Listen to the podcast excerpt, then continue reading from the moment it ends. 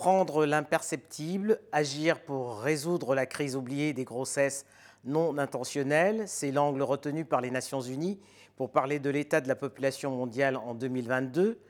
C'est dire à quel point la santé sexuelle et reproductive est essentielle pour garantir un développement équitable et durable à l'horizon 2030. Diene Keita, bonjour. Bonjour. Avant de parler du rapport 2022 euh, sur l'état de la population mondiale, un commentaire sur le Niger, pays qui a le taux le plus élevé de fécondité, 7, enfants par femme en moyenne. Hein. En vue de maîtriser sa croissance démographique, il a mis sur pied l'Observatoire nigérien de la population. Qu'en pensez-vous? Absolument, c'est une excellente idée. Et euh, je dois vous dire que nous avons travaillé ensemble. Il a demandé l'appui euh, du Fonds des Nations Unies pour la population afin de lancer cet observatoire. Et ce qui est important de savoir, c'est que le président de la République a jugé important que cet observatoire soit placé véritablement au niveau de la présidence, parce que les questions de population au Niger étaient liées au ministère de la Santé directement. Et donc, évidemment, ne permettaient pas de couvrir euh, toute la problématique liée à la population. Donc, je pense que c'est une très, très belle chose. Cela démontre que la population est centrale à toute politique de développement. Et pourquoi avoir choisi comme thème ou comme angle plutôt pour ce rapport 2022 euh, sur l'état de la population mondiale l'angle des grossesses non intentionnelles? C'est, euh, vous savez, euh, le mandat du Fonds des Nations Unies pour la population, c'est justement de s'occuper des programmes de, des questions de population suite à la conférence du Caire en 1994. Donc, nous essayons de mettre au centre de la question des objectifs de développement durable la question de l'homme et de la femme. Parce que tout effort de développement va en faveur des êtres humains d'abord. Et nous réalisons que les investissements pour des pays qui ont besoin de leurs ressources, euh, de choisir les sujets les plus importants, ils pourraient faire des économies substantielles si évidemment ils se concentraient sur les priorités en termes de développement humain. Et nous savons que l'éducation de la jeune fille est absolument essentielle. Et ce rapport, comprendre l'imperceptible, en fait, nous avons réalisé que dans le monde, il y avait énormément, énormément de grossesses non intentionnelles. D'où euh, le choix de cette thématique. Ça paraît un peu provocateur, mais les économies qui en résultent, je pense, sont d'intérêt premier pour tout pays en voie de développement. Guinée Keita, ce n'est pas la première fois que les droits de la femme, la moitié de l'humanité ou la moitié du ciel, hein, si vous préférez, sont au cœur euh, des préoccupations du système des Nations Unies. Mais on a le sentiment que cela relève plus de l'incantation que de la volonté réelle de changer les choses, car au final, ce sont les pays qui décident ou pas d'appliquer vos recommandations. Absolument.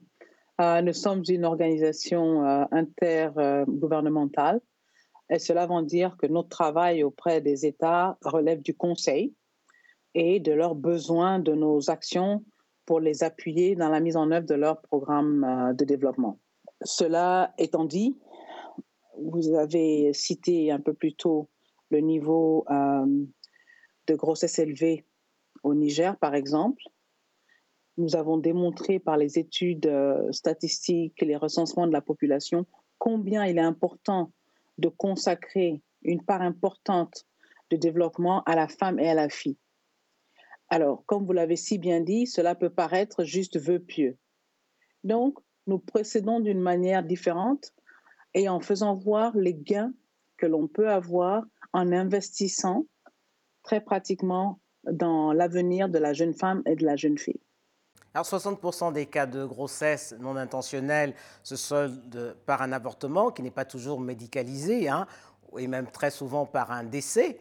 Euh, afin d'éviter ces drames, il faudrait euh, légaliser l'avortement, mais on se rend bien compte que dans certains pays, ni la culture ni la religion ne le permettent. Alors, comment convaincre les gouvernements qu'il s'agit avant tout de protéger la vie des femmes? En fait, évidemment, les avortements euh, sont, euh, dépendent des législations dans les pays. Mais l'avortement est déjà l'action euh, en fin de parcours, si je puis m'exprimer ainsi. Il y a des actions préventives qui peuvent être menées, d'où l'intérêt de ce rapport, comprendre l'imperceptible. Plutôt que d'avoir des mariages précoces, plutôt que d'avoir des grossesses précoces, et plutôt que d'avoir des grossesses non intentionnelles. Imaginez une femme qui a envie d'avoir des enfants, qui est mariée, elle a une grossesse non intentionnelle, tant mieux. C'est signe de joie dans la famille et, tout se passe normalement. Une jeune femme qui n'a pas prévu, ou une femme qui est mariée, qui est dans son couple aussi, qui a déjà trois enfants, quatre enfants, et qui n'a pas besoin d'un cinquième enfant, mais qui n'a aucune autorité, là, ça, ça, ça, représente des coûts pour l'État. D'abord parce que sa santé est en danger. Ensuite, parce que elle n'a peut-être pas les moyens d'élever cet enfant et de prendre soin euh, de son éducation et de son insertion dans la société. Donc, à ce moment-là, en essayant de faire comprendre aux États le manque à gagner par rapport à l'investissement en amont sur les questions euh, de développement humain et sur les questions qui permettent euh, à une femme de consacrer plus de temps soit à sa vie sociale, soit à sa vie familiale, soit à sa vie professionnelle, et ainsi de contribuer euh, à, l'économie de son pays. Ce sont les pays en voie de développement hein, qui sont concernés par ce genre de recommandations. Est-ce que dans cette liste de pays, il y a des pays modèles? Ce sont tous les pays. Notre rapport est un rapport mondial et euh, les 121 millions de grossesses non intentionnelles chaque année concernent tous les pays du monde mais cela va sans dire, plus le niveau de la pauvreté est élevé, plus il y a de grossesses non intentionnelles. Et donc, il y a trois fois plus de grossesses non intentionnelles sur le continent africain euh, qu'en Europe ou dans le reste du monde. Mais face à ces enjeux, les pays ne sont pas sur le même pied d'égalité parce que tout dépend aussi de l'indicateur qui, est quand même considérable, c'est la qualité et l'état des infrastructures et même le nombre. Absolument, absolument il, est certain qu'avec un système de santé qui fonctionne, la question se facilite, euh, serait plus facile aussi. Prenez le, je sors de l'Afrique juste un instant, prenez le Panama, où on a fait une stratégie contre les grossesses non intentionnelles, les, les grossesses euh, des jeunes et adolescentes, qui va être financée au niveau de l'État parce que cela coûte énormément à l'État, cela coûte au service, au système de santé, cela coûte au système scolaire et ces gains-là vont contribuer euh, au développement du pays. Et je pense que dans le cas du Niger, c'est la tendance aussi qui est prise. On veut construire des internats pour les jeunes filles, les mettre dans des conditions où il y a une éducation complète à la vie familiale qui sera prise en compte et à la vie, à la société aussi, qui leur permettra aux jeunes filles d'arriver plus armées euh, dans le monde, mais surtout de rester plus longtemps à l'école, parce qu'il est, il est connu que plus on reste à longtemps, moins il y a de grossesses non intentionnelles ou de grossesses précoces. Mais quand la directrice du Fonds des Nations Unies pour la population dit que c'est une étape non négociable, qu'est-ce qu'il faut entendre par là?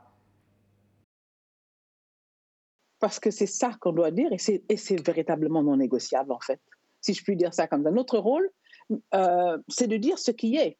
Je recommande à tous les États de faire attention à ces statistiques de grossesse non intentionnelle parce que cela signifie plusieurs choses. Cela signifie d'un, qu'il n'y a pas d'information au niveau national sur les besoins des femmes, sur le besoin en planification familiale. Cela veut dire qu'il n'y a pas dans les écoles d'éducation à la vie familiale pour que les jeunes puissent savoir ce qui les attend en fonction du comportement qu'ils ont et de pouvoir se prévenir.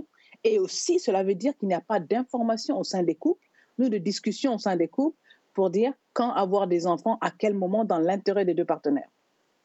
C'est pour ça qu'on peut se permettre de dire que ce n'est pas négociable. Et je, soutiens ce que ma directrice dit, ce n'est absolument pas négociable. Prendre des décisions éclairées pour la santé peut contribuer à rendre les sociétés euh, plus prospères et le monde plus durable et équitable. Euh, mais quelles leçons, euh, Diene Keita, avez-vous tirées de la crise sanitaire? Parce qu'elle a montré les inégalités la crise sanitaire a montré des inégalités énormes et elle a montré surtout qu'il faut un système de santé fonctionnel partout. S'il y avait un système de santé fonctionnel, nous ne parlerons pas de grossesse non intentionnelle aujourd'hui parce que le système prendrait bien avant que cela n'arrive tous les besoins en matière d'information et de conseils préventifs. Et ça, ça n'existe pas. Donc, pour ce que le système de santé a vécu grâce à la pandémie ou du fait de la pandémie Covid, nous montre aujourd'hui qu'il faut faire attention à tous les aspects. Et le système de santé n'arrive pas dans les endroits les plus reculés sur le continent africain. Il n'arrive pas, il n'arrive pas dans les villages. Il n'y a pas de maternité de proximité dans le bon nombre des villages. Donc, le premier investissement que les États devraient faire, effectivement, c'est système de santé et système euh, scolaire. Parce que je continue à penser que le plus grand développement partira de l'éducation. 2030, Diene Keita, c'est l'échéance fixée pour atteindre les objectifs de développement durable. 2030, c'est déjà demain. Êtes-vous optimiste? Je suis optimiste, mais on ne les atteindra certainement pas. Avant la pandémie à Covid, nous étions déjà en retard sur l'obtention de ces, euh, des, objectifs. Ce que nous faisons tous de commun appel maintenant, c'est de s'assurer que nous rattrapons déjà ce retard et consacrer sur ce qui est le plus important. Et ce qui est le plus important sur le continent africain, par exemple, c'est véritablement le dialogue intergénérationnel et, les devoirs pour les générations futures.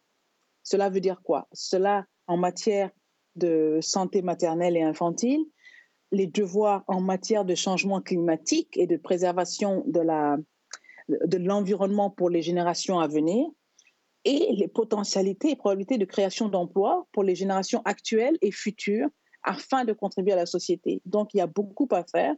C'est pour ça que le partenariat avec les Nations Unies est important, mais il engage toute la société, les organisations de la société civile, bien sûr, mais aussi le secteur privé de plus en plus. Diene Keita, merci. C'est moi qui vous remercie.